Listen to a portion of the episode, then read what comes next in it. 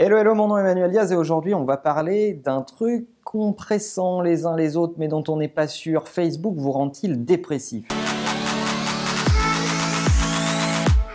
Eh bien, figurez-vous qu'il y a une très très sérieuse étude faite par John Hopkins Bloomberg School of Public Health, c'est un challenge déjà de le dire, et publiée euh, chez Oxford Press, d'autant plus sérieux, euh, qui dit que plus on utilise Facebook, plus on aurait tendance à être malheureux ou à ressentir un mal-être. Regardons cette étude de plus près. En fait, si on zoome dans les détails, ce que raconte cette étude, c'est que plus on passe de temps dans Facebook au lieu d'interagir avec d'autres humains, qui certes Facebook est fait pour développer les interactions sociales, moins on est heureux. Mais c'est pas lié que à Facebook, c'est valable pour tous les réseaux sociaux.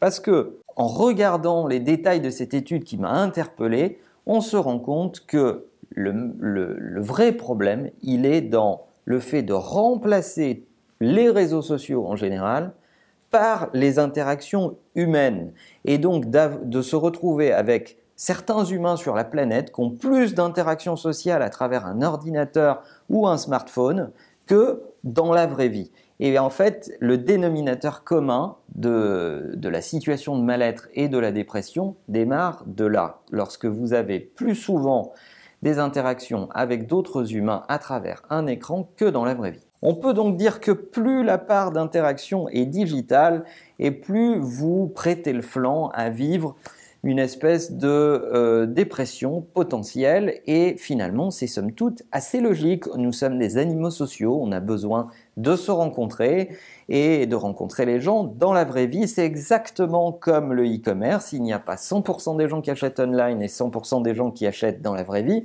Eh bien dans les relations entre les gens, c'est pareil, c'est une question de dosage. Il est également démontré que les réseaux sociaux utilisés correctement et à dose correcte euh, ne sont absolument pas des facteurs qui accélèrent potentiellement la dépression ou le mal-être.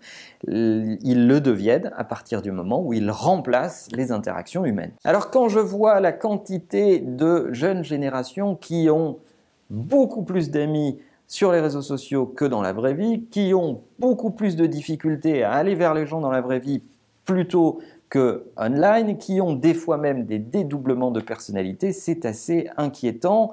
Est-ce que vous veillez auprès de vos enfants, auprès euh, euh, des plus jeunes collaborateurs dans vos boîtes, à équilibrer les moments entre les interactions analogiques et les interactions numériques? Est-ce que vous essayez d'avoir une politique qui mixe les deux? Ces sujets-là sont extrêmement intéressants et je pense que les entreprises portent une responsabilité dans le fait de ne pas passer l'intégralité des interactions dans le numérique, mais aussi de stimuler les interactions réelles.